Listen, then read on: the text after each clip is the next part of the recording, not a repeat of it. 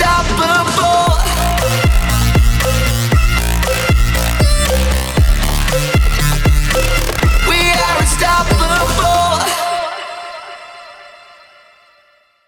Halleluja. Was für eine Freude bei euch sein zu dürfen. Es ist ganz kostbar, so junge und ältere Geschwister, die wild sind nach dem Herrn, die leidenschaftlich ihm folgen wollen. Und ich bin ganz begeistert, euch heute in eine unserer Lieblingsthemen mit reinzunehmen, wo auch wir bewusst eingeladen worden sind, jetzt auf dieses Herbstcamp. Das ist eigentlich unsere Leidenschaft, Leute im Geist zu trainieren. Und wir werden, ich werde heute Vormittag und dann abends mit euch reingehen, Leben im Geist und Leben im Fleisch. Ähm, das ist ein ganz, ganz ähm, krasses, geniales Thema, das in Deutschland eigentlich doch nicht wirklich durch ist. Aber wenn ihr Familie leben wollt, wenn ihr wirklich nicht nur den Nacken des Vordermannes schön höflich äh, wohlwollend äh, sozusagen immer grüßt und einfach nur so eine Church ist, wo man eine Versammlung hat, sondern wirklich Beziehung aufbaut, wird dieses Thema nicht an euch vorübergehen können. Keine Gemeinschaft in Jesus Christus kann bestehen, wenn wir nicht im Geist durchdringen.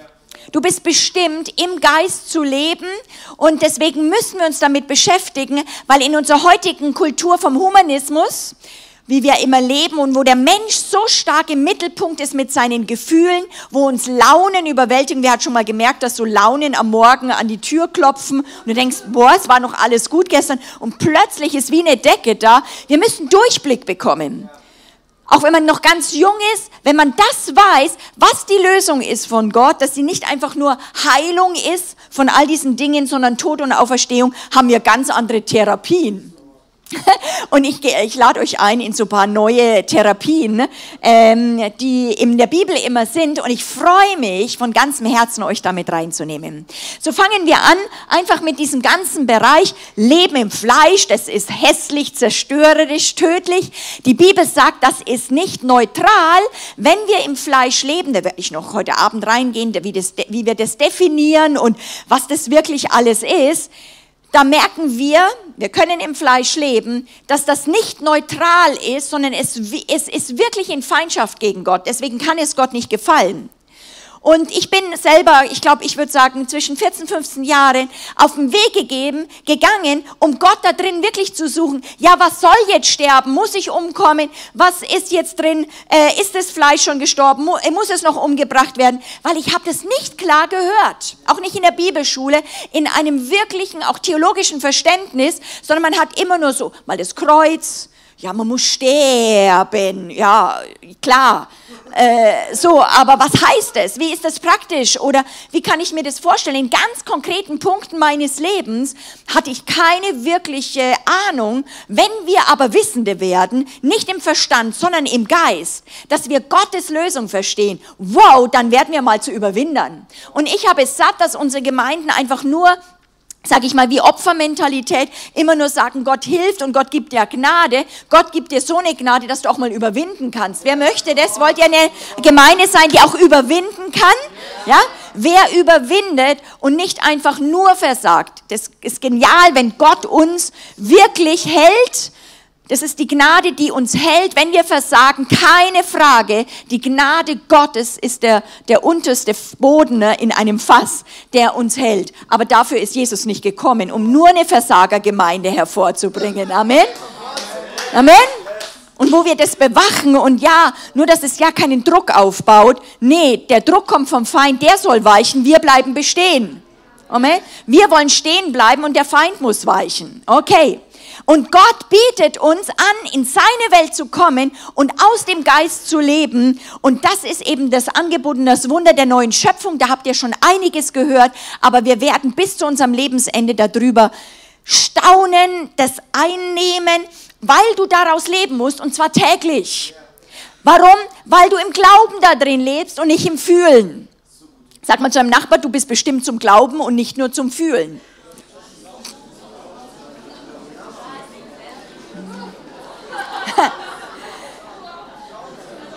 Und wenn du, ich garantiere dir aber, ich garantiere dir aber, wenn du lernst, im Geist kontinuierlich zu leben, deiner Seele wird es besser gehen, du wirst fröhlicher, du wirst merken, dass da Herrschaft ist und es tut jedem Menschen mehr gut, als immer Oberlippe, Unterkante in irgendwie den Situationen drin zu stecken. Amen.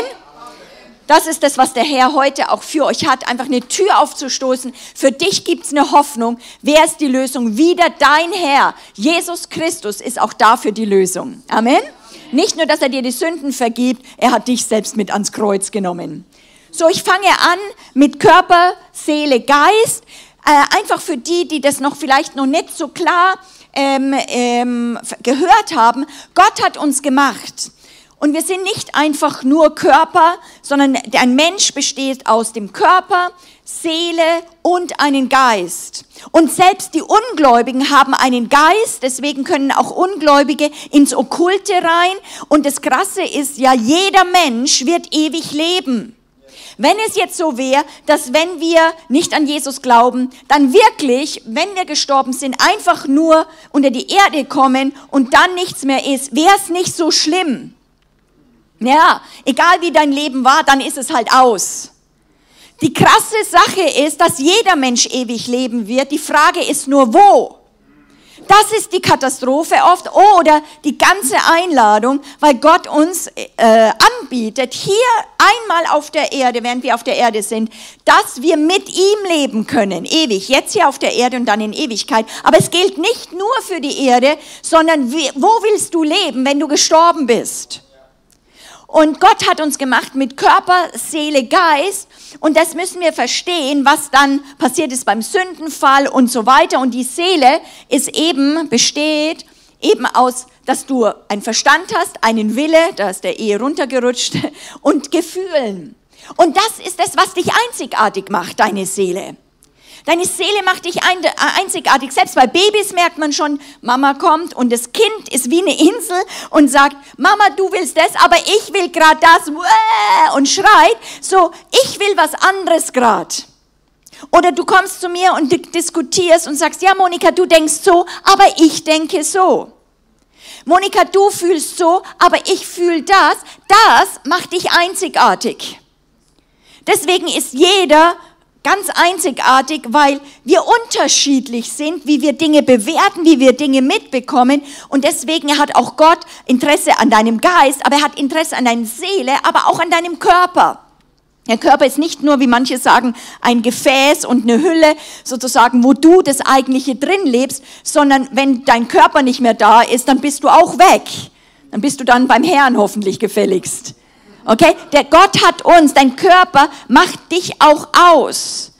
Der gehört auch zu dir und trägt es alles. Nicht dein Geist ist der Tempel vom Heiligen Geist, so das reine, Gott ist so im Geist. Nein, Gott sagt, der Heilige Geist will deinen Körper und er wohnt in dem Körper. Er will deinen Körper, das ist gewaltig. Deswegen haben wir einen hebräischen Gott. Und dieses, diese, diese, deine ganze Gedankenwelt, deine Gefühlswelt sollen jetzt aus dem Geist durch die Herrschaft des Geistes und deines Geistes unter die Herrschaft Gottes kommen, sodass du unter Gott leben kannst. Wer merkt, dass er das braucht? Es ist so. So, und die Folge beim Sündenfall war eben, dass wir einen geistlichen Tod hatten. Also vielleicht noch mal kurz zurück. Der Geist, der gestorben ist, also wie wie Gott gesagt hat, wenn ihr von dieser Frucht essen werdet, werdet ihr sterben. Äh, zu Adam und Eva, die sind ja nicht tot umgefallen. Sondern was ist gestorben? Ihr Geist ist gestorben in der Hinsicht nicht, dass es er ihn nicht mehr gab, sondern er war gestorben inaktiv zu Gott. Er konnte Gott nicht mehr genießen. Er konnte Gott nicht mehr genießen, aber es das heißt nicht, dass er, es ihn gar nicht mehr gibt, aber trotzdem, er kann nicht mehr aus eigener Kraft mit Gott Gemeinschaft haben. Deswegen war das eine einzige Katastrophe, weil es kam zu einem geistlichen Tod und wir konnten Gott nicht mehr genießen und der Mensch, der aus der Erde geschaffen worden ist, den Atem Gottes, den Ruachatem Gottes reingehaucht bekommen hatte, so der war zurückgeworfen nur auf das Erdenhafte, das Erdhaftige. Und das ist in Europa extrem, weil für die meisten Christen in Deutschland auch ist eigentlich diese sichtbare Welt ihre Erstheimat.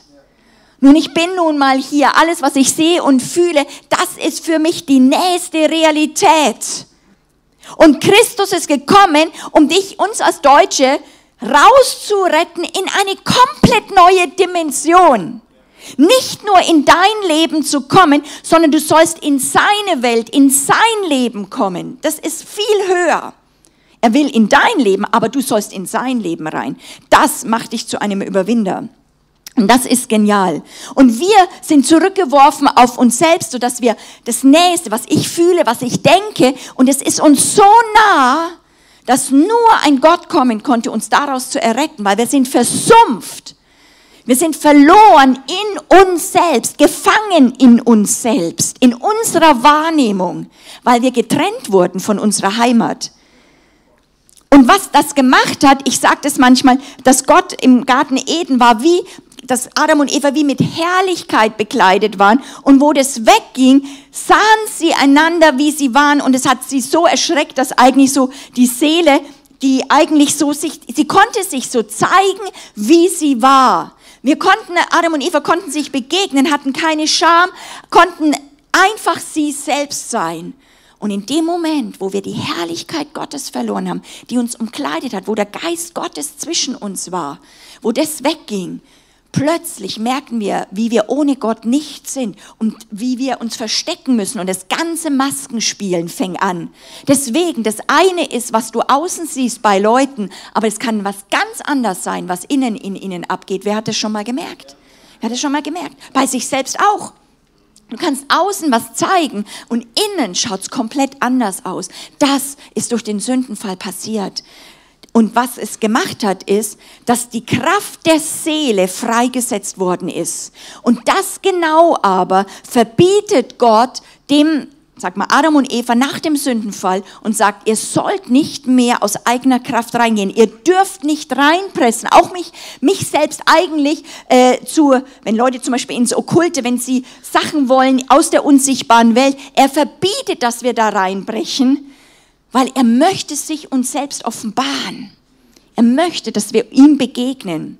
Aber die Freisetzung, dass wir nicht mehr aus dem Geist leben, sondern aus der Kraft der Gedanken, der Gefühle und vor allem unseres Willens. Ich will das jetzt oder das will ich auf keinen Fall so oder am besten bei Christen immer, so will ich es nicht. Also sie sagen vielleicht nicht gar nicht will ich, aber so will ich es nicht. Und dann blockt es innerlich von uns was ab. Und das schafft extreme Problematiken, wenn wir als Gemeinde miteinander leben. Negative Gefühle dominieren, auch nicht nur wegen der Seelenpower, sondern weil wir unser Erbe an den Feind verkauft haben. Wir haben einen, der mitspielt. Nicht alle Gedanken, die du hast, sind von dir.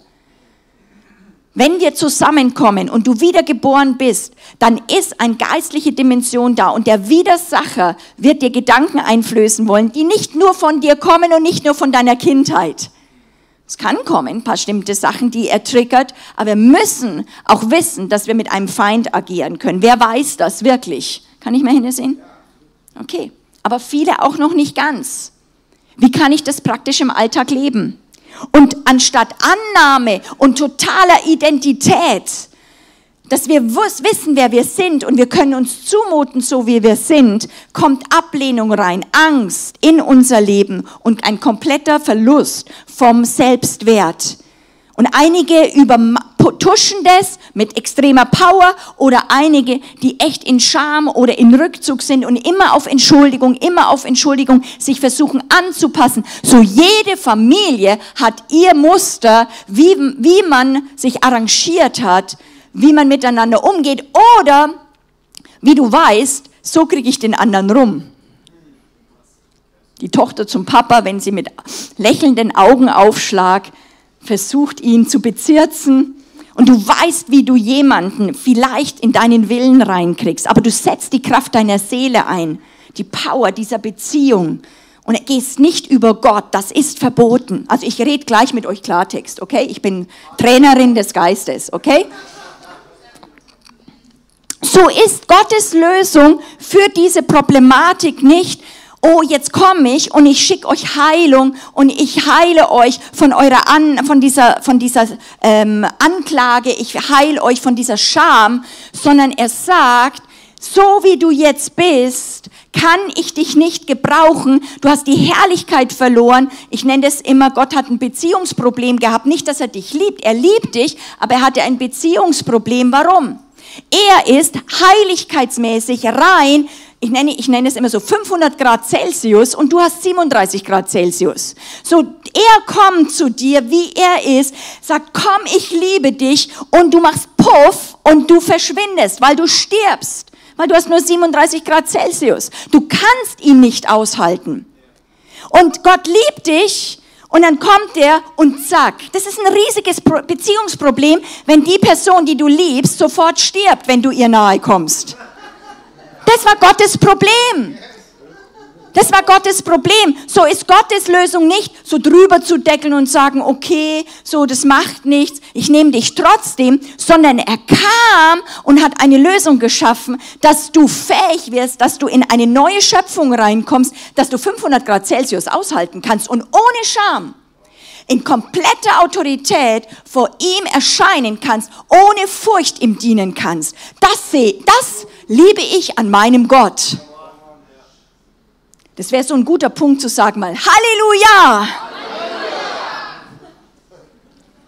Es ist ja hebräisch und nicht amerikanisch, okay? Halleluja. Was ist Gottes Lösung? Gottes Lösung ist das Kreuz. Gottes Lösung ist nicht Einzeltherapie in dem Bereich, in dem Bereich und da habe ich das. Gottes Lösung ist das Kreuz. Das Kreuz ist der Ort, der durch alle Generationen, durch die gesamte Menschheitsgeschichte und Kirchengeschichte ein historischer Ort war vor 2000 Jahren es ist ein einzigartiger historisches Ereignis und es ist der Dreh- und der Angelpunkt deiner Geschichte, meiner Geschichte und der Geschichte der Menschheit. Und jeder, der diesen Ort entdeckt, kann überleben und nicht nur überleben, sondern siegreich überwinden. Das soll eine Gemeinde sein, wo Gott der Herr ist. Und ich, ich sehne mich danach in Singen, ich sehne mich, sehne mich im Schwarzwald. Dies Schwarzwald war, hat noch wenig geistliche Durchbrüche erlebt weil die Leute arm waren, weil da eine, also wirklich, das ist ja auch ein wunderschöner Urlaubsort, also ich liebe das, aber wenn du früher dort gelebt hast, war nicht viel da. Da war Wald, es war dunkel, es war bedrückt, Armut, Hunger, Leute sind gestorben dort. Und es war eine Bedrückung, dass du immer übers, über, übers Leben kämpfen konnte. Und Gott will genau, genau dort reingehen und eine Leuchtgemeinde pflanzen. Amen. Leute, die aus richtig Schwarzwälder sind, so Urschwarzwälder, die er rausnimmt und sagt, dich will ich, dich will ich und ich möchte diesem Schwarzwald zeigen, wie ein Mensch, wie ein erlöster Schwarzwälder ausschaut. Amen. Wie ein Erlöster, der vom Himmel gesandt wird und nicht nur hier so im Schwarzwald rumkrebst, sondern der aus einer anderen Welt kommt. Amen. So hat Gott nicht eine Vielzahl von unterschiedlichen Lösungen für deine und meine, diese zahllosen Probleme. Wenn ich jetzt fragen würde, wer von euch Probleme hätte, dann würde eine riesige Summe da zusammenkommen.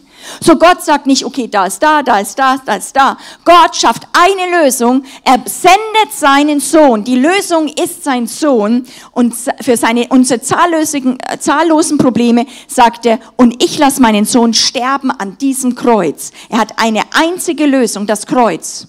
Und das ist mein Problem, was ich merke in der Jüngerschaft, wenn ich in Gemeinden rumkomme, und das würde ich auch, wenn ich jetzt mit euch ähm, sag mal, in der Freizeit mit euch diskutieren oder auf euch zukommen würde, dann frage ich gerne, was ist wirklich am Kreuz passiert? Und die wenigsten können außer ein oder zwei Punkte wirklich nicht wirklich sofort standardbereit sagen, 15, 16, 17 Punkte, was am Kreuz passiert ist, sondern es kommt maximal eins ran. Wie kannst du überwinden? Wie kannst du die Probleme überwinden, die du hast in deinem Leben, die Gott auch, sag ich mal, gibt zum Training, wenn du nicht von dem Sieg kommst und nicht weißt, von welchem Sieg du kommst, wie du ihn einsetzt, deswegen herzlich willkommen für ein Training im Geist. Und ich lade euch als Gemeinde ICEF wirklich ein, in ein, also das, die Leiterschaft will das total, dieses, dass, dass die Gemeinde durchdrungen wird in ein Training für ein Geistes, dass ihr aus dem lernt, aus dem Geist zu leben. Und komplett bodenständig mit beiden Füßen auf der Erde und doch aus einer anderen Welt kommend. Christen sind echte Realisten, die werden nicht schwach im Glauben. Abraham könnte die ganzen Sachen, er konnte den erstorbenen Leib von Sarah anschauen und wurde nicht schwach im Glauben. Leben im Geist bedeutet nicht übergeistlich zu sein und sphärisch und die Dinge nicht mehr anschauen zu können. Nein, weil du aus einer anderen Welt bist, kriegst du ein Training, dass du die Dinge in deinem Leben und in anderen anschauen kannst und nicht entmutigt wirst, sondern die Lösung weißt. Amen. Das ist genial.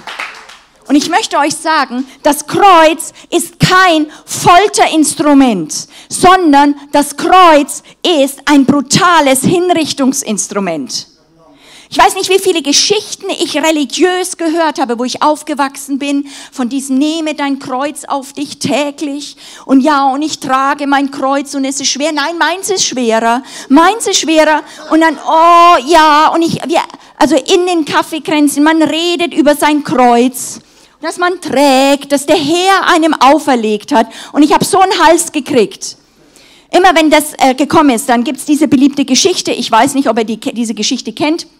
So jemand, einer kommt mit einem ganz, ganz schweren Kreuz an die Himmelspforte, Petrus sozusagen öffnet ihm und er sagt, du, ich halte es wirklich nicht aus, ich gibt's nicht eine Möglichkeit, ich suche mir ein anderes Kreuz aus. Und Petrus schaut ihn erstaunt an und sagt, okay, jetzt führe ich dich, hat er in so einen großen Saal reingeführt. Und da sahen tausende von unterschiedlichen Kreuzen, ja, sozusagen.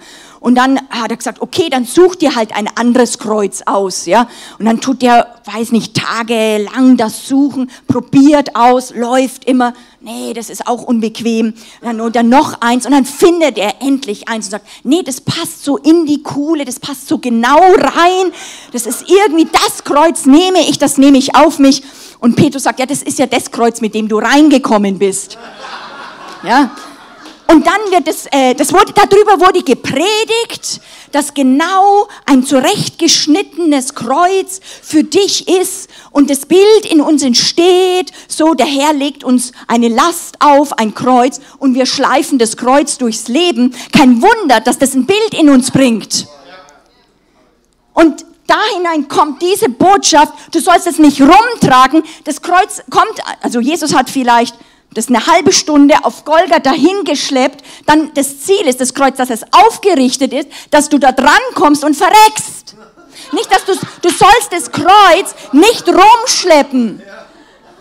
Das Kreuz ist nicht da, dass du es rumträgst, sondern dass du an ihm zum Ende kommst. Und das ist nicht eine, eine masochistische Botschaft, sondern die Erlösung pur. Das ist meine Erlösung von Monika Flach gewesen, wenn ich das entdeckt habe dass die Person, die immer, die kann ich ja nicht in Kontrolle haben, die immer, wie denke ich, wie fühle ich, das ist doch eine Last. Jeden Tag. Und wie Leute reagieren. Wenn da endlich mal Ruhe im Salat, Ruhe im Schiff ist. Ruhe innen drinnen eingehst, da, da ist es doch nicht, oh, jetzt muss ich noch sterben. Du sagst nur, wo ist jetzt das Kreuz? Bitte, ich möchte dahin. Dass endlich mal oh, Frieden reinkommt. Mit den Höhen und Tiefen und den Gezänk der Stimmen innen drin. Wer merkt die manchmal? Das ist krass. Das ist ein Kampf. Und Christus sagt, du musst dich nicht selber ans Kreuz bringen. Du bist mit Christus gestorben. Du musst nicht nochmal sterben. Das Kreuz ist kein Folterinstrument. Das Kreuz ist nicht ein Kreuz, das Gott dir auferlegt und du sollst rein, sondern die Bibel sagt, wenn du nicht das Kreuz auf nicht dich nimmst täglich, das heißt nicht, du sollst es rumtragen, sondern dass du jeden Tag sagst, ich bin der alten Monika Flach gestorben, ich bin dem alten Benny gestorben und ich muss nicht mehr, ich bin nicht mehr verdammt, dem zu leben. Ich rufe die neue Herrschaft durch Jesus Christus. Die, der neue Benny soll hervorkommen. So, und der wird leben, der wird reden und da brauche ich ein Training des Geistes. Amen. Und, und das ist eine tägliche Sache. Das ist eine tägliche Sache. So brachte das Kreuz die gänzlich neue, revolutionäre Lösung Gottes. Unausweichlicher Tod und Gericht über das alte, rebellische, ich-liebende, adamitische Geschlecht und die Erschaffung, die Erschaffung einer komplett neuen Kreatur einen, eines neuen Menschengeschlechts, einer neuen Spezie, aus Wasser und Geist geboren, jetzt bestimmt im Vertrauen, im Glauben an Gott und in Abhängigkeit von diesem Gott zu leben. Das ist komplett was Neues, das gab es vor Jesus nicht. Das ist krass. Wir können bis zu unserem Lebensende das nur staunend immer wieder ausleben. Aber das ist ein Miracle, das ist ein Wunder, das ist das Krasseste, was einem Menschen hier passieren kann auf der Erde. Es ist nicht, Gott fügt sich ein bisschen hinzu und er hilft dir ab und zu, sondern du kommst ans Ende und was du jetzt lebst, lebst du zu Gott in einer komplett neuen äh, Dimension.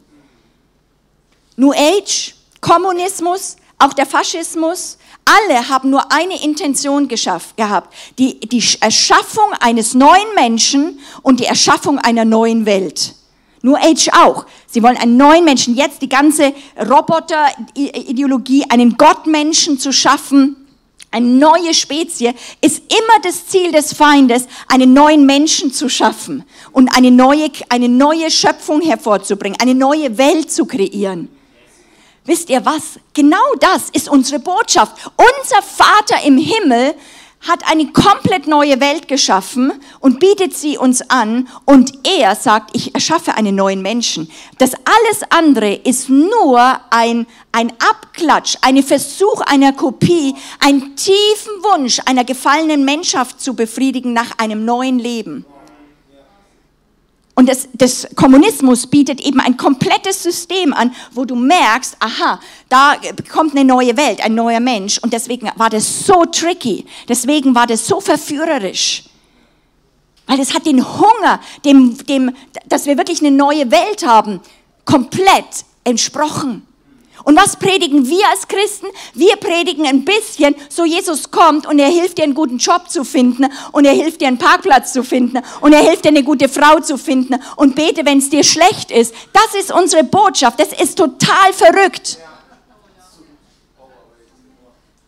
Ich glaube, wenn wir die Botschaft vom Königreich predigen, auch im Schwarzwald, besonders Männer sprechen da total drauf an. Weil Gott, Jesus kam nicht, um eine Religion zu bringen und ein bisschen so einen heißen Sound, sondern Weltveränderung. Komplette Übernahme dieser Welt. Das ist das, was, wenn, wenn du Kindern es erzählst, in was für eine Welt sie reingeboren sind und was Gott für einen Plan hat mit ihrem Leben, dann gibt es dir ein Ziel. Da ist eine krasse Berufung drinnen. Aber wenn ich in mich schaue, was für eine Berufung ich habe und da meinen Wert finden will, da finde ich nicht viel. Wenn ich aber in Gottes Geschichte komme und merke, was er vorhat und ich finde einen Platz in seinem Willen, in seinem Platz, wow, das hebt mich aus dem kleinen bisschen, ich war früher Krankenschwester, komme aus einer ganz normalen Familie. Und er hebt mich an einen Platz, König und Priester für ihn zu, mit ihm zu sein. Wenn das eine Gemeinde ergreift und ein Training da drin erlebt, das gibt ein komplettes Mindshifting, also wo deine Gedanken sich verändern müssen, auch vom Christsein was wir über Jahrhunderte Leuten gezeigt haben, das ist ja nichts Neues, das ist ja nicht Monika Flach-Theologie, das ist ja schon immer, was Jesus gesagt hat. Und trotzdem müssen wir es, jede Generation muss das neu entdecken für sich. Wollt ihr das entdecken? Auch das ist schön, wenn man es zusammen entdeckt, weil wir müssen wissen, was haben wir für Schätze, was haben wir schon, aber ich glaube, dass Gott es in einen größeren Kontext reinsetzen möchte. So ist ein Christ nicht einfach ein guter Mensch mit guten Zielen. Ein Christ ist nicht ein Mensch sozusagen, der einfach sagt, ich bin moralisch besser oder er ist kein Humanist oder er glaubt irgendwie doch an bisschen bessere theologische Gesetze als andere Religionen. Es gibt andere Religionen, das sind Leute humanistischer drauf wie wir. Die haben geben mehr oder egal was, wie der Durchschnittschrist in einer Normal Church. Deswegen, was ist der Unterschied? Der Unterschied ist, dass ein Christ nicht mit anderen verglichen werden kann, weil er ist jetzt feuerfest. Er, ein Christ, ist ein Wunder. Sein altes Wesen ist am Kreuz für Gott, für ungültig erklärt worden. Es kann ihm nicht entsprechen. Deswegen wurde es gerichtet, effektiv so getötet, dass Jesus sagen kann, jetzt ist durch, die Monika Flach ist gestorben. Und ich juble in ihm, Gott sei Dank, weil ich, das wäre ja schlimm, wenn ich mich umbringen müsste. Und das machen einige, die versuchen, ihre Dinge ständig umzubringen. Das macht dich traurig, das macht dich religiös, weil das wird immer stärker. Du musst hören, dass er das für dich getan hat. Er hat es gerichtet und jetzt hat er, ein Christ ist ein Wunder, weil er ist eine neue göttliche, geistliche Schöpf, Schöpf, Schöpfung geschaffen in Jesus Christus. Deswegen sagt die Bibel, was in keines Menschen Herz gekommen ist. Da kam kein Mensch auf die Idee, du Gott, es wäre cool, wir sterben da mit Jesus am Kreuz, sende mal deinen Sohn und es wäre doch dann cool, dann sterben wir mit ihm und dann dürfen wir zu dir in den Himmel. Das, kein Mensch wäre draufgekommen, das mal Gott vorzuschlagen. Kein Mensch wäre auf die Idee gekommen, dass Gott es überhaupt will. Deswegen ist es krass, was wir glauben, dass Gott sagt, so ich möchte in dir wohnen. Deswegen musst du Gott nicht überzeugen. Gott will das. Das ist sein Plan. Und du musst nur wissen, wie er das gemacht hat, dass du das empfangen kannst. Dass es für dich und dein Leben gilt durch Glauben. Eine neue geistliche Schöpfung, die aus anderen Dimensionen trainiert wird. Und deswegen glaube ich, dass es nicht reicht, dass man nur wiedergeboren ist, sondern du musst hören etwas vom Königreich. Du musst von der Welt, von deinem Gott was mitkriegen. Deswegen müssen die Augen geöffnet werden, dass du auch einen Bürger hast, mit, du, bist ein, du hast Pflichten, du bist das, das Judikative, da gibt es eben die ganze Exekutive. Das ist nicht einfach nur christliche Religion, wie wir es oft intus haben. So, es ist Beten. Und die meisten Christen, wenn ich mit ihnen rede, ist, haben dieses Bild, also wenn Sie, wenn Sie schon mal Gott sehen, ist es einfach der Vater oder der Herr, der auf dem Thron ist, ein Thron und ich und Gott und ich auf dem Schoß. Aber die ganze Hofstaat mit Engeln, den Myriaden von Engeln, dann die Seraphim, Augen, Augen, sein Wohnzimmer schaut ein bisschen strange aus. Das ist wie ein New Age Laden. Das ist krass. Wenn ich das malen würde oder wenn ihr das malen würdet, dann würdet ihr sagen, wo hat das was mit dem christlichen sage ich jetzt mal, europäischen Glauben zu tun. Das ist dein Vater, dem gefällt sowas. Gewöhn dich, gewöhn dich lieber mal daran. Räder, Räder, überall Augen, komische Kreaturen mit Adler und dann Ochs und dann noch ein Menschenkopf und, und Gott sitzt da drin. Das ist dein Vater. Du, das, das Ziel ist, dass du lernst, dich mit ihm da drin zu bewegen. Und zwar im Himmel wie auch auf der Erde. Das ist dann ein bisschen mehr, ich bin klein, mein Herz ist rein, soll niemand drin wohnen als Jesus allein. Das ist gut, das Gebet. Aber Gott will nicht dein Herz allein. Er will alles. Haut und Haar, deinen Körper, deine Finanzen, deine Beziehungen. Er sagt, ich habe einen Anspruch, weil ich habe dich als Konkursmasse gekauft. Du hast nichts mehr zu bieten gehabt und ich tu dich in was Neues reinbringen. Und wenn wir als Gemeinde eigentlich den Hauptjob eigentlich, da viele Gemeinden verwechseln es, den alten Menschen aufzupäppeln, zu ermutigen, dass er doch nicht so schlimm ist, das ist eine Endlosschlaufe. Es ist viel schöner zu sagen, du bist nichts, du bist Konkursmasse und dann bist du alles. Du bist feuerfest, du bist eine neue Schöpfung. Da ist ein, eine neue Kreativität in dir. Das ist doch viel besser, als immer rumzubasteln an dem Alten. Die ganze Selbsterlösung, der müssen wir uns für gestorben halten. Und so ist eigentlich Gottes Ziel, sterben und dann die Geburt einer neuen, äh, einer neuen Schöpfung. Und das bedeutet immer Geburt in eine Familie, die dich prägen soll. Jede Gemeinde ist nicht Kirche als Religion. Eine Gemeinde ist ein Botschafterort, wo du ausgebildet wirst, in der Welt zu leuchten, weil du vom Himmel kommst. Mit einer ganzen Familie. Du hast eine neue Identität, Du hast eine DNA von deinem Vater. Und was ich eben hier mit reinschreibe, ist, du bist, du hast nicht nur eine Geburt in eine Familie, die hier auf der Erde ist, du hast eine Geburt in eine Familie, die im Himmel ist und gleichzeitig du kommst in eine neue Welt, du kommst in das Königreich. Das hat mein Christsein, wie ich schon den Mitarbeitern erzählt habe, komplett revolutioniert. Die Heimat gibt dir Identität, wenn du weißt, woher du kommst. Viele Christen wissen nur, woher sie hier auf der Erde kommen. Sie wissen nicht, woher sie vom Himmel herkommen. Vor einigen Wochen hat mich das so wieder, oder Monaten hat mich das so gepackt, wo, wo, wo ich wieder das, ähm, das ähm, Gebet gesprochen habe, dein Reich komme, dein Wille geschehe. Und der Heilige Geist hat mit mir geredet. Und ich habe plötzlich gemerkt und habe mit Gott angefangen zu reden und habe gesagt, Vater, du glaubst es wirklich? Also wir, seit tausenden Jahren beten wir das, aber er glaubt anscheinend, dein Wille geschehe, wie im Himmel, so auf Erden. Wenn er sagt, wir sollen das beten, denkt ihr anscheinend, das wäre möglich. Dein Reich komme wie im Himmel, so jetzt hier in Freiburg, in Villingen. Genauso in meinem Zuhause, wie im Himmel, so auf Erden. Jesus sagt, wir sollen das beten. Wer hat das schon mal gebetet? Okay, ich habe das auch gebetet, aber ich möchte es euch heute nochmal sagen. Jesus sagt, wir sollen das beten, also denkt er, dass das möglich ist. Die Frage ist, beten wir es und äh, check mal ab, wie viel du, dass du das vielleicht betest als religiöse Formel und glaubst du das wirklich, dass das möglich ist oder reduziert es, reduziert es dein Verstand, nihiliert es runter, sodass zum Schluss ist, ja, so ein bisschen kommt halt an und ich möchte ein bisschen Stimme Gottes hören und ich hoffe, dass du mir hilfst, dass ich ein bisschen in deinen Wegen gehe. Wir kommen in dieses Königreich. Die Tatsache der neuen Kreatur. Das sind zum Beispiel drei Bibelstellen, die ganz spannend sind, dürft ihr euch aufschreiben. 2. Korinther 5, 17. Ich liebe diese Bibelstelle. Daher, wenn jemand in Christus ist, so ist er eine neue Schöpfung. Siehe, das Alte ist vergangen, Neues ist geworden. Siehe, siehe, siehe, guck, guck, guck, guck, guck.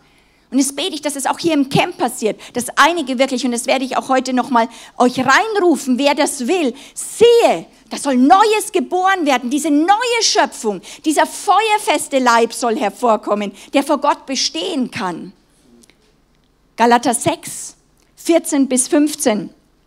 Paulus sagt, er mir aber sei es fern, mich zu rühmen als nur des Kreuzes unseres Herrn Jesus Christus, durch das mir die Welt gekreuzigt ist und ich der Welt. Denn weder Beschneidung noch unbeschnitten sein gilt etwas. Das Einzige, was vor Gott gilt, ist eine neue Schöpfung. Und was machen wir oft in der Seelsorge, wenn wir Menschen helfen wollen? Wir beschneiden. Wir sagen, da ein bisschen, da ein kleines Blättchen noch weg, ah, da tun wir ein bisschen jetzt noch gießen und versuchen irgendwie da ein bisschen was hervorzubringen und sagen, ja, äh, ein bisschen äh, Religiosität da noch rein. Ja, und Gott sagt, sagt, von mir gilt das alles nicht, deine Optimierungsversuche.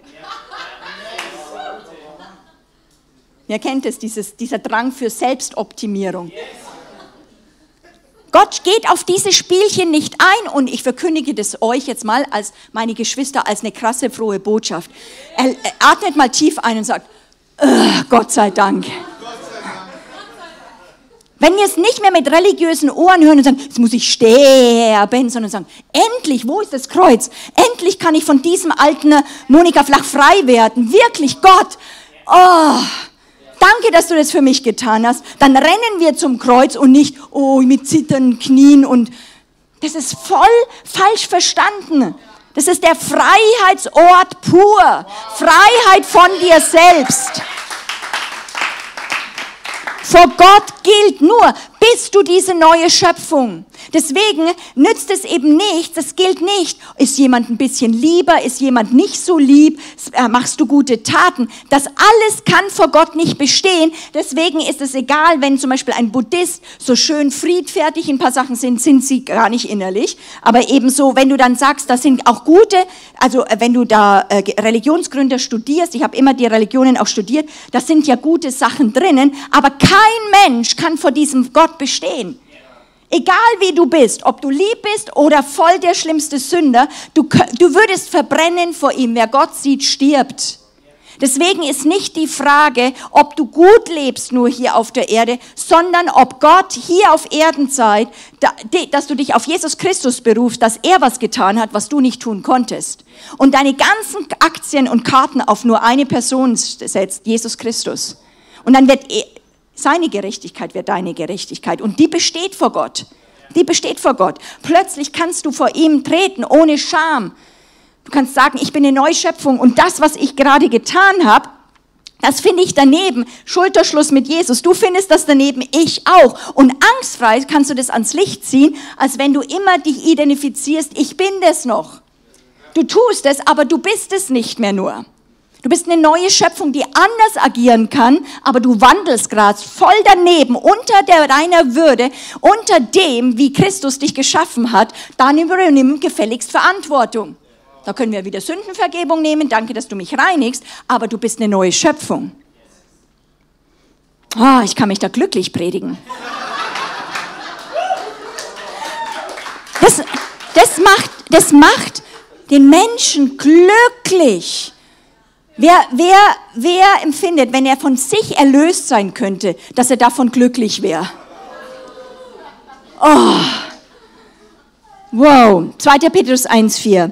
Durch die er uns die teuersten und größten Verheißungen geschenkt hat, damit ihr durch sie Teilhaber der göttlichen Natur werdet.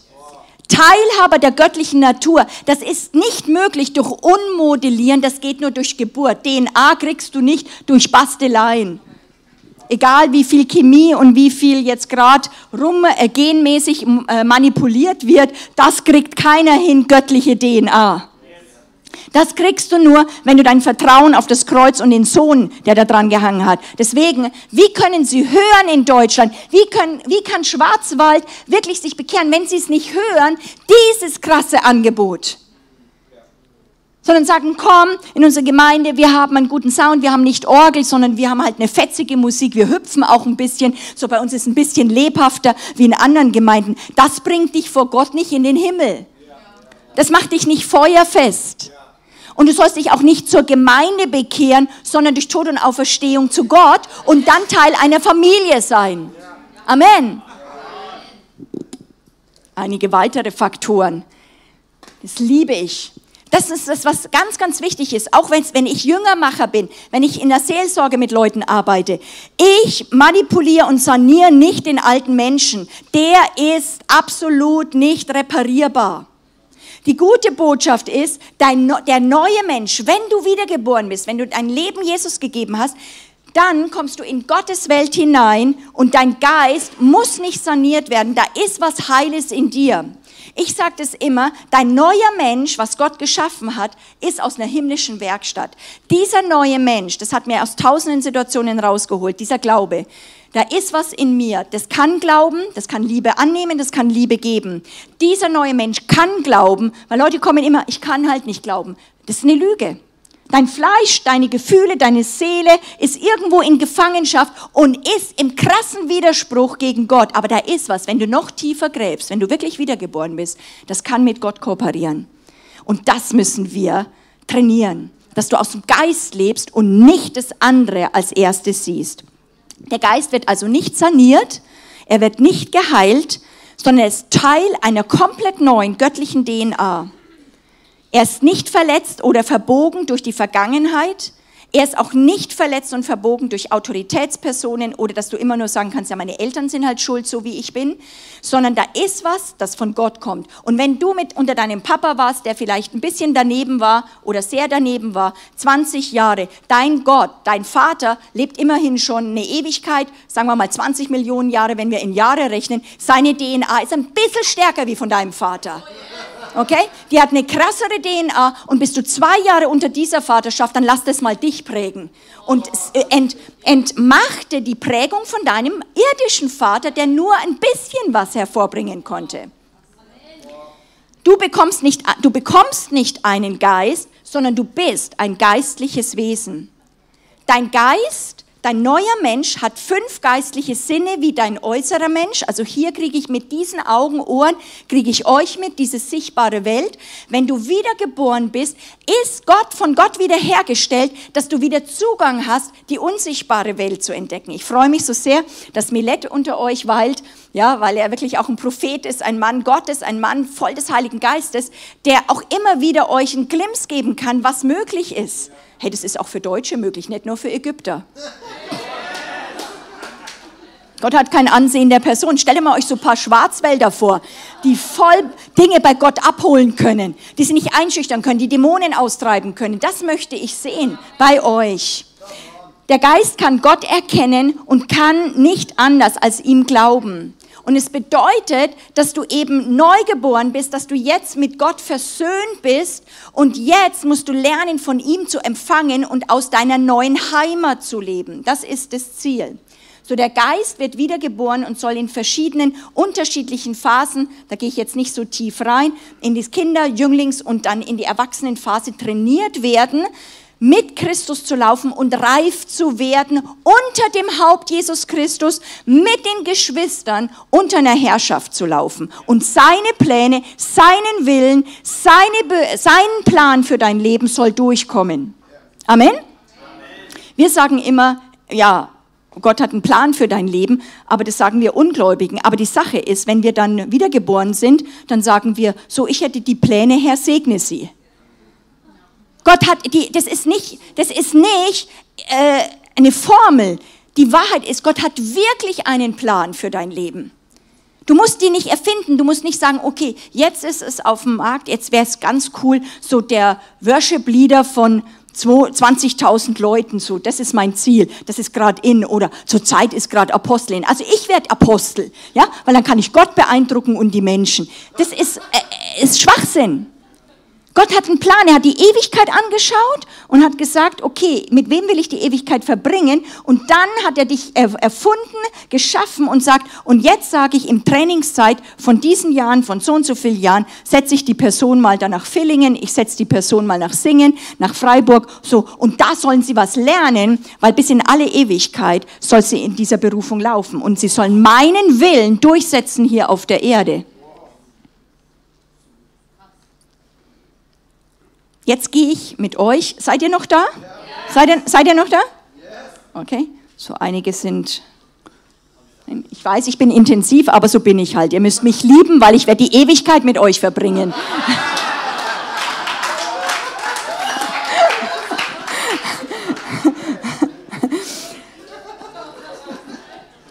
Nehme euch jetzt rein theologisch, also hängt nicht ab, sozusagen, es ist voll der krasse Text.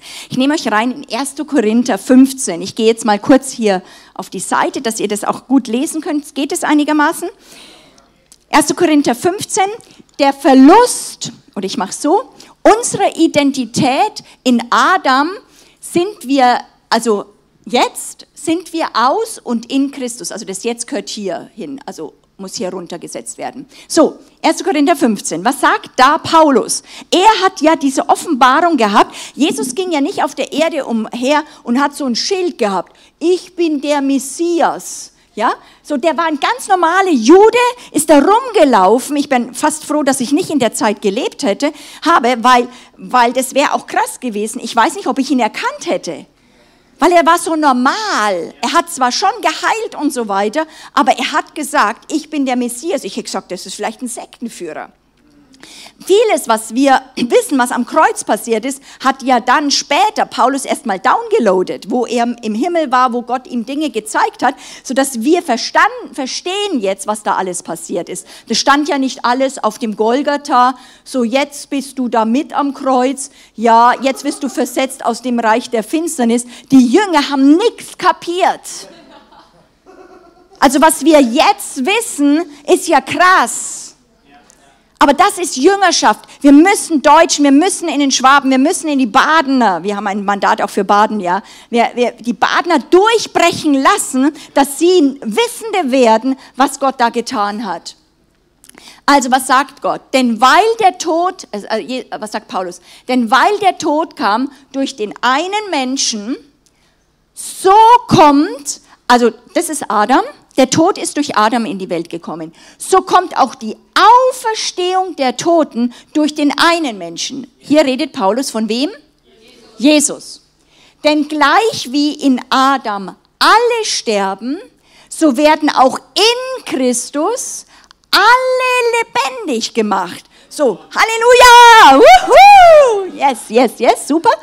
Der erste Mensch Adam wurde zu einer lebendigen Seele ja, hat einen Atem Gottes reingehaucht wird meine lebendige Seele. Der letzte Adam, was Jesus ist, zu einem lebendig machenden Geist. Wir sind geistliche Wesen jetzt. Christus ist von den Toten auferstanden als Erstling der Entschlafenen. Er ist der, unser Bruder. Er ist der, der Erste von den Toten auferstanden ist. Wir werden alle von den Toten auferstehen. Ich freue mich schon, wir werden alle neuen Körper kriegen. Ich habe schon gesagt, ein paar Zentimeter höher wäre nicht schlecht. So, so, also lustigerweise, ja. Wir werden uns wiedererkennen, der Körper, wir können noch essen, das freut einige. Ja, sozusagen, äh, die Bibel sagt nicht alles, aber das wird total cool werden. Es ist eigentlich verrückt, was wir glauben, aber wir glauben es. Das ist vollkommen, Jesus wird wiederkommen, er wird diese Welt übernehmen, wir kriegen einen neuen Körper, wir werden, äh, ja, du wirst nicht nur in den Himmel kommen, sondern der Himmel wird auf der Erde sein, dann sagst du, ich bin auf Wolke 7, Gott sagt, ich bin aber auf der Erde. Also, ähm, also äh, Leute sagen, oh, wie wird es sein? Ja, sozusagen, äh, das sind so Geheimnisse, ein paar Sachen wissen wir, aber auf jeden Fall, wir wissen, es wird nicht langweilig. Ja? Der erste Mensch ist von der Erde irdisch. Der zweite Mensch ist der Herr vom Himmel. Lass uns mal sagen, der zweite Mensch ist der Herr vom Himmel. Und wie wir das Bild des Irdischen getragen haben, wir sind zurückgeworfen jetzt auf dieses Irdische, so werden wir auch das Bild des Himmlischen tragen. Hörst du das? Das gilt für dich. Das gilt für dich, kleiner Mann. Das ist so genial. Warte nicht, bis du 20 bist. Okay, sei radikal, folge diesem Jesus nach. Okay? Das aber sage ich, Brüder, dass Fleisch und Blut das Reich Gottes nicht ererben können. Niemand kann das Reich Gottes sehen, es sei denn, er ist aus Wasser und Geist geboren. Eine neue Schöpfung, komplett eine neue Idee von Gott. So wie wir an die Schöpfung glauben, hat Gott einen Plan gehabt, eine Architektur. Diese Welt wird vergehen und er nimmt jetzt aus der alten Schöpfung, ruft er Leute raus und sagt, mit denen werde ich eine neue Schöpfung, eine neue Zeit einplanen. Und da gehe ich jetzt mit euch noch in eine Sache rein, weil das begeistert mich immer. So viele Christen denken, Gott hat einen Bund gemacht mit dem Adam und Eva und den Menschen. Und dann kam der Fall, das war der erste Adam, also das ist 1. Korinther 15 jetzt ausgemalt. Und jetzt kam der Fall und diese adamitische Rasse war aus Fleisch und Blut. Und jetzt hat Gott mit der Menschheit, mit Jesus einen neuen Bund, ein neues Testament, einen neuen Bund gemacht. Und dies, an dieser Seite kommt diese Welt zum Ende. Und er fängt mit Jesus jetzt schon eine neue Welt an. Okay?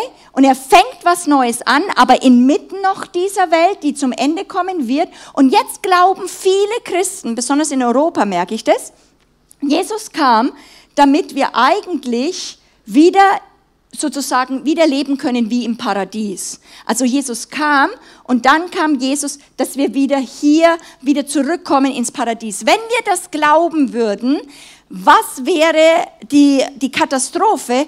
Das könnte ja sein, dass wir immer wieder sündigen. Dann würden wir immer wieder, wir könnten wieder fallen, wir könnten wieder auf der Schlange auf den Leib gehen, Leim gehen. Deswegen hat Gott eine brillantere Idee gehabt.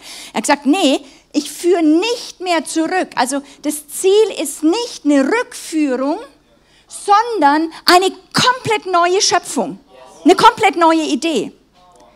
Das ist eben das Krasse. Das heißt jetzt nicht mehr aus Fleisch und Blut, sondern aus Wasser und Geist.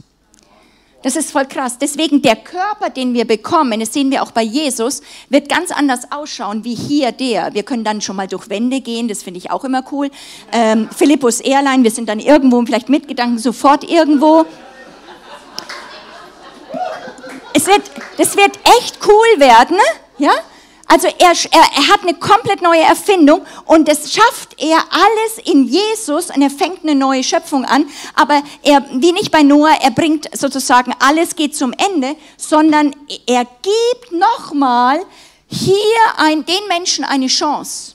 Und er schickt uns, und Jesus sendet uns, um die, dieser diesem Rasse zu verkündigen, eine neue Welt, wer will Bürger werden mit unter Gott, jetzt im Glauben zu leben und eines Tages wird die ganze Welt übernommen werden und jetzt leben wir das im, jetzt im Glauben und dann wird eines Tages der Herr alles übernehmen. Das ist, sage ich mal, dann macht viel mehr Christsein Sinn. Christian macht viel mehr Sinn, als sagen, ich lebe 70, 80 äh, Jahre auf der Erde und ich werde äh, jeden Sonntag in die Kirche gehen und äh, die Kirchenbank warm halten und dass ich mein Pastor nicht so entmutigt ist. Ja, sozusagen, dass, ähm, ja, das, das, bei euch ist es nicht, aber dass die Kirchenbänke nicht so leer sind und ich bin halt noch fromm. Jesus kam doch nicht, damit du am Sonntag in die Kirche kommst, gehst nur. Das ist doch eigentlich, ist es doch krass, von einem wilden, jüdischen Mann Gott, also Jesus, der wild durch die Wüste und durch Judäa gezogen ist, so harte Kirchenbankholze, äh, sag ich mal, Bänke zu machen und wir sitzen drauf und zu sagen, das ist Jesus nachzufolgen. Das kann den Ausdruck sein. Ich bin, äh, ich liebe es, in Kirchenbänken zu hocken, aber das ist doch nicht, weswegen Jesus gestorben ist. Ja, das sind auch Holzbänke, ein bisschen vielleicht bequemer, aber es ist nicht die Sache. Wir können auch, egal, wir können am Boden sitzen, wir können auf Polstern sitzen. Das Ziel ist, was ist geistlich los? Versteht ihr, dass das was Neues ist? Dass das eigentlich dann viel mehr Sinn macht? Und dann musst du natürlich Leute anders trainieren. Jetzt musst du nicht sagen, okay, äh, wann stehst du im Gottesdienst auf, wann musst du dich hinsetzen, wann musst du hüpfen. Ja, jetzt ist Matthias, macht voll hier, jetzt muss ich hier voll mit rumhüpfen und so weiter. Das ist halt die Kultur hier. Ja, ähm, nee, das ist, das ist einfach nur Kultur. Das ist ein Ausdruck, was wir glauben und was wir sein, was wir sind. Aber die Sache ist, es, es geht um eine neue Schöpfung. Wer von euch möchte Teil dieser neuen äh, Zeit sein? dass Gott wirklich jetzt dich trainiert. Die Erdenzeit ist nur Trainingszeit, dass du selber sagst, ich will freiwillig unter der Herrschaft eines guten Gottes leben und nicht mein eigener Herr sein. Das ist auch die Bedingung. Und du, du gehst auf seine Bedingungen ein und willst seinen Plan hervorbringen. Und deswegen ist Gottes Ziel eine Geburt aus Wasser und Geist. Ja? Und das ist Gottes einzigartiges Therapieangebot für den Menschen. Und das muss Europa hören, das muss das Baden-Württemberg hören, das müssen immer Leute, wenn sie zu uns kommen, wenn ich nach Ägypten gehe, wenn ich nach Indien gehe. Das Königreich, glaube ich, haben viele noch nicht verstanden. Wenn wir in Europa das Königreich verkündigt haben, dann sind Kreuzzüge hervorgekommen. Wenn du nicht glaubst, wenn du den König jetzt nicht hier auf Erden glaubst, Kopf ab. Das ist nicht, was Gott will in dieser Zeit, bis er das zweite Mal wiederkommt. Es ist Gnadenzeit. Es ist eine freiwillige Einladung, freiwillig unter einen Herrn zu kommen. Und will ich einen Herrn, es geht um Herrschaft, es geht um Machtverhältnisse. Es geht ums, um, um wirkliche Herrschaftswechsel. In welchen Räumen lebst du? Das handelt sich ins, um, im, im Christentum. Könnt ihr noch? Ist, glaube ich, auch schon ein bisschen kurzweilig, weil es hat halt mit unserem Leben zu tun. Ja? Unsere Therapieangebote, die wir jetzt oft haben in, der Kirche, haben sich oft arrangiert mit dem Machbaren. Also was sehen wir, oh, dem geht's nicht schlecht, also jetzt versuchen wir ein bisschen lieb zu sein, ihn zu trösten. Aber die Frage heute ist, und da werde ich dann gerade auch heute Abend noch tiefer drauf eingehen, was denkst du, was möglich ist? Mit was hast du dich aber auch in deinem Leben arrangiert und denkst du, bin ich halt, kann ich jetzt auch nichts wecken, das geht anscheinend nie weg. In Jesus ist eine übernatürliche neue Schöpfung erschaffen worden. Jesus bietet uns durch das Kreuz und durch das herbeikommende Königreich solch neue Realitäten in ihm an, dass unsere Sichtweisen, unsere Beurteilung über uns, über Gott, über diese Welt komplett neu zu beurteilen sind. Und das sehe ich auch im Gespräch jetzt schon in den kurzen Tagen bei euch als eine große Notwendigkeit noch. Aber das ist nicht oh oh, sondern Gott klopft an. Gott verdammt nie. Er sagt immer klopft an und sagt neue Offenbarung. Willst du das? Nicht oh, habe ich schon wieder was falsch gemacht, sondern die Frage ist, hörst du diesen Ruf und merkst, wow, wirklich Gott?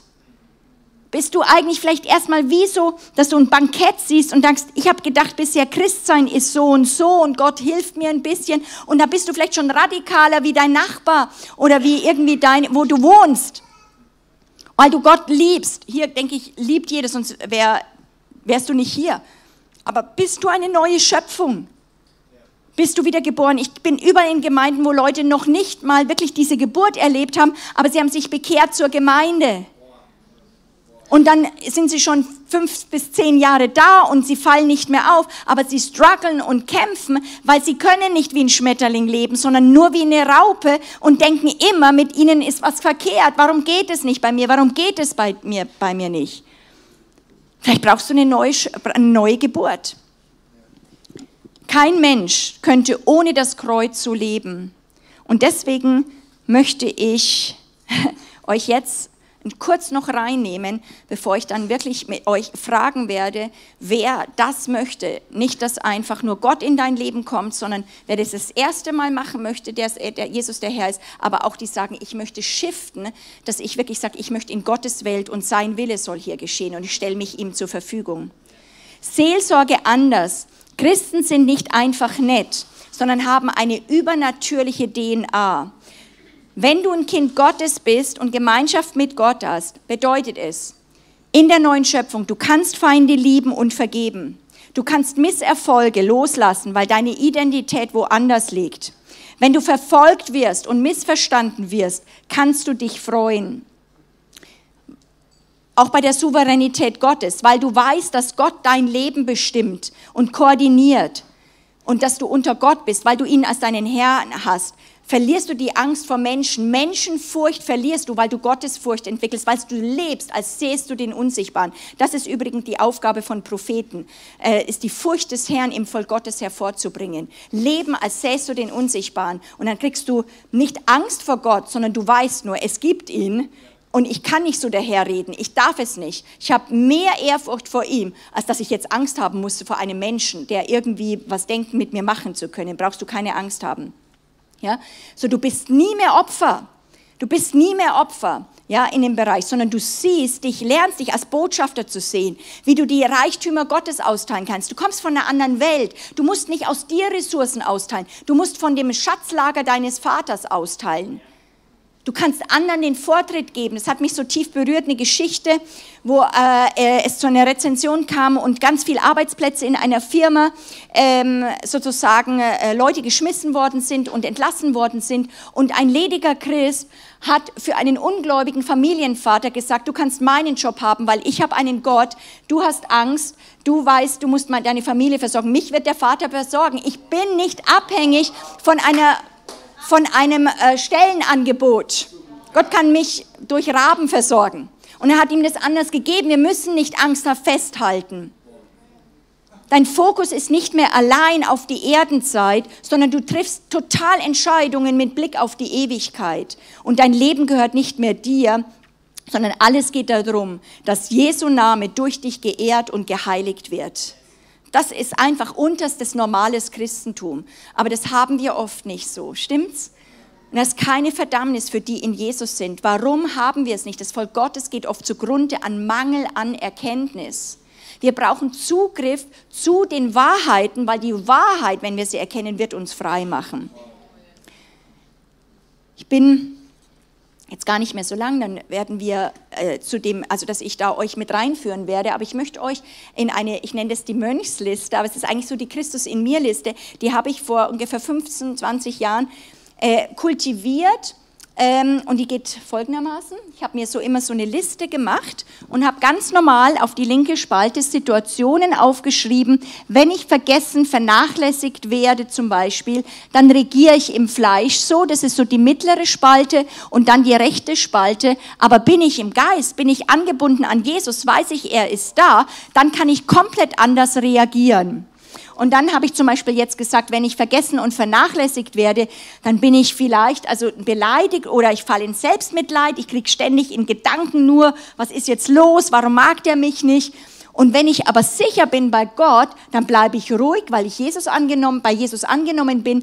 Das ist dann der wirkliche Sieg. Jesus macht es möglich.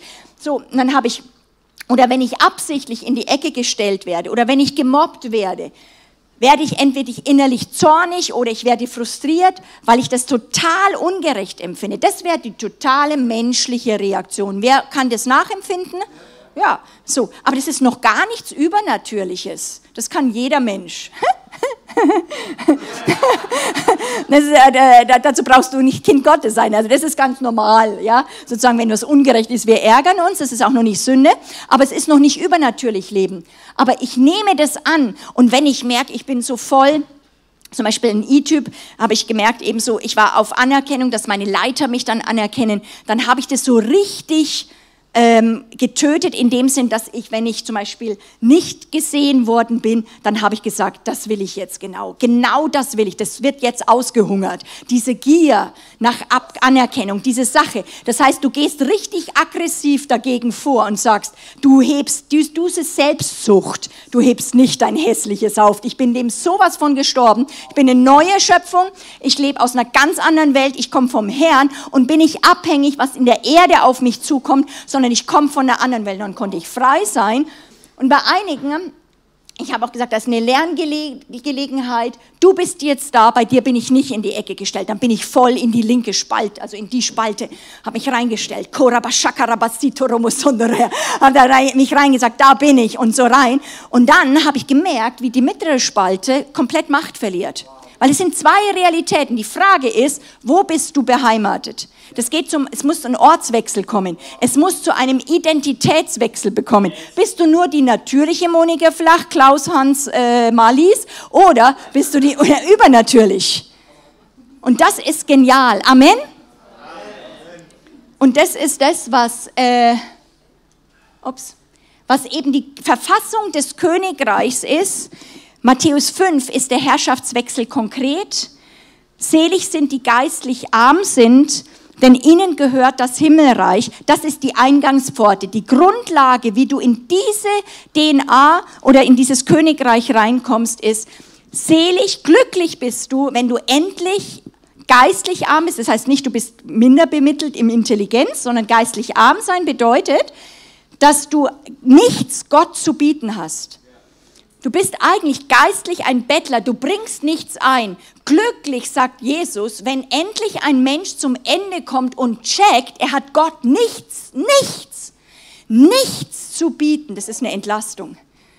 Und die Entlastung kommt noch mehr, wenn du sagst, oh, ich muss Gott nichts mehr bieten. Wer weiß, wie anstrengend es ist, wenn du immer versuchst, was zu sein, was du denkst, dass, dass du es doch nicht bist. Das ist Religiosität, das ist der Geist der Religion. Der versucht, was zu sein, was er nicht ist und verzweifelt dran. Aber wenn du merkst, glücklich bist du, wenn du endlich ans, Ende kommst, was ist ein geistlicher Bettler? Ich erkläre das immer so, weil ich habe das lange nicht verstanden, diesen Vers. Ein Bettler ist ja jemand, der es zum Beruf gemacht hat, auf die Kosten von anderen zu leben. Das sagt man einem Schwaben, ja? Okay? Also, die Bibel sagt, ein Bettler ist jemand, der geistlich wirkt, also der, der auf die Kosten von anderem, einem anderen lebt. Wenn du Jesus nachfolgst, wenn du wirklich ein Jünger von ihm bist, ist das die Grundstandardsache, dass du checkst mal tief in dir, dass du nichts einzubringen hast, sondern wenn du am Ende bist, ist er der Anfang. Und dann heißt es, es gehört dir das ganze Königreich und du merkst, du kannst Gott nichts bieten, aber er gibt dir alles. Und er gibt dir nicht viel, wenn du was versuchst einzubringen. Komm zum Ende. Also eigentlich musst du als Schwabe oder als Badener dich vollkommen so glücklich und dich umdenken lernen und sagen, ich genieße es total auf die Kosten von Gott zu leben. Mein Ziel ist nur zu nehmen. Ich, ich, ich darf nehmen auf dem Bankkonto. Der ist reich an Vergebung. Ich merke gerade Oberlippe, Unterkante. Also der hat mir alle Früchte der Geduld weggefressen. An meinem Baum ist nichts mehr. Ja, der, also äh, Frucht, äh, Geduld, nichts mehr, aber der Heilige Geist hat mehr Früchte. Dann sagst du, das ist immer schöner von jemand anderen was auszuteilen. Ja, der ist nämlich reich und je mehr du nimmst, desto mehr kommt nach. Deswegen, das wird nicht weniger. Wir aber sagen, äh, was ich habe, das habe ich und als äh, äh, Schwabe noch dazu, schaffe, schaffe, Häusle bauen, ja, sozusagen, äh, da weiß ich, was ich habe, das habe ich mir aber auch erarbeitet. Christsein bedeutet, du lebst komplett auf die Kosten von deinem Bräutigam. Es ist wie so Frau sein, der Mann bringt das Geld, die Frau hebt das Bankkonto, lernt es, geht zum Einkaufen, ja, ähm, also so lustig jetzt mal gesagt, aber genau ist es. Wir sind die Braut. Er hat das Konto gefüllt, wir geben es hier auf der Erde aus. So ist es. Wenn du was versuchst einzuzahlen, hast du bei Gott keine guten Karten. Okay? Okay, ich gehe jetzt nicht tiefer auf die anderen Punkte ein äh, weil aber die ganze, das ist eine Verfassung, das ist nicht einfach Vorschläge. Die, die, wir, wir lesen die, viele Sachen in der Bibel einfach, weil wir das Königreich Gottes nicht verstehen, wo es einen König gibt, so als Vorschlag. So, ähm, überleg das mal, ob das gut für dich wäre und bete mal dafür, ob du so leben kannst. Die ganze Bibel, auch das Neue Testament, sind Befehle. Sei voll mit dem Heiligen es ist ein Befehl. Ist nicht, ja, hoffentlich heute, äh, die Bibel sagt, ich gebiete dir, du sollst heute voll sein, weil sonst kannst du nicht bestehen. Empfang von mir, geh da rein. Und es ist oh, erleichternd, weil in dem Befehl ist alle Versorgung drinnen. Da gehe ich jetzt nicht tief rein, das ist das Königreich. Also ihr müsst mal dann auf Schulen kommen oder so. Königreich lieben wir. Ja? Das geht um den Herrschaftswechsel konkret. Sanftmütigkeit zum Beispiel. Sie werden das Land ererben. Das bedeutet, du hast ein Ziel, du weißt, was Gott will und du wirst es nicht mehr, deine Gedankenkraft und deine Gefühlskraft einsetzen, um andere dazu zu bringen, dass du das Ziel erreichst. Sondern du gehst zu Gott und sagst, wenn du das willst, glaube ich dir Gott, ich gebe Leuten konkret die Möglichkeit, wirklich wirklich Ja oder Nein zu sagen. Kennt ihr die Leute, die kommen und sagen, so tief ihre Not erzählen, dass du fast erstickt wirst, du kannst gar nicht Nein sagen? Ich kenne das total. Also im Süden, in, auch in Bayern und auch in der Schweiz ist es total. Wir, wir, wir erzählen unsere Not so groß. Leute im Geist, weil sie an Gott als Versorger haben, können Leute fragen, aber ihnen wirklich wirklich die Offenheit geben, ob sie Ja oder Nein sagen, weil wenn sie das nicht versorgen, kann Gott es durch eine andere Quelle tun und das glauben wir. Wir manipulieren niemanden mehr, müssen nicht mehr manipulieren. Ja? Oder selig sind die Leidtragen, die Trauernden, das ist nicht, selig sind die Depressiven, wie viele eben dann immer predigen und sagen, wenn du immer Oberlippe, Unterkante verzweifelt bist, du wirst getröstet werden. Das stimmt, die Kinder Zions werden getröstet werden, sondern was sagt hier Jesus? Selig sind die Trauernden, das sind die Fürbitter. Die Fürbitter, die das Königreich tragen, die in dem Riss sind, die wissen, was Gott hat. Und dann sehen sie dieses Reich, was kommen will. Und sie sehen, was auf der Erde ist, was in der Freiburg ist, was in Singen ist. Und es zerreißt sie. Sie stehen in diesen geistlichen Rissen vor Gott und, äh, und fangen an zu beten. Sie fangen an zu weinen und sagen, Gott, wir sind so weit entfernt. Wir bekennen die Sünden unserer Stadt. Vater, vergib uns. Und dann sagt der Herr, weil du das jetzt stellvertretend für diese Stadt tust, tröste ich dich. Selig sind die, die trauern, weil sie merken, dass das Reich Gottes alles auf dieser Erde verändern kann. Wer merkt es, dass das attraktiv ist? Und deswegen müssen wir unser Denken verändern.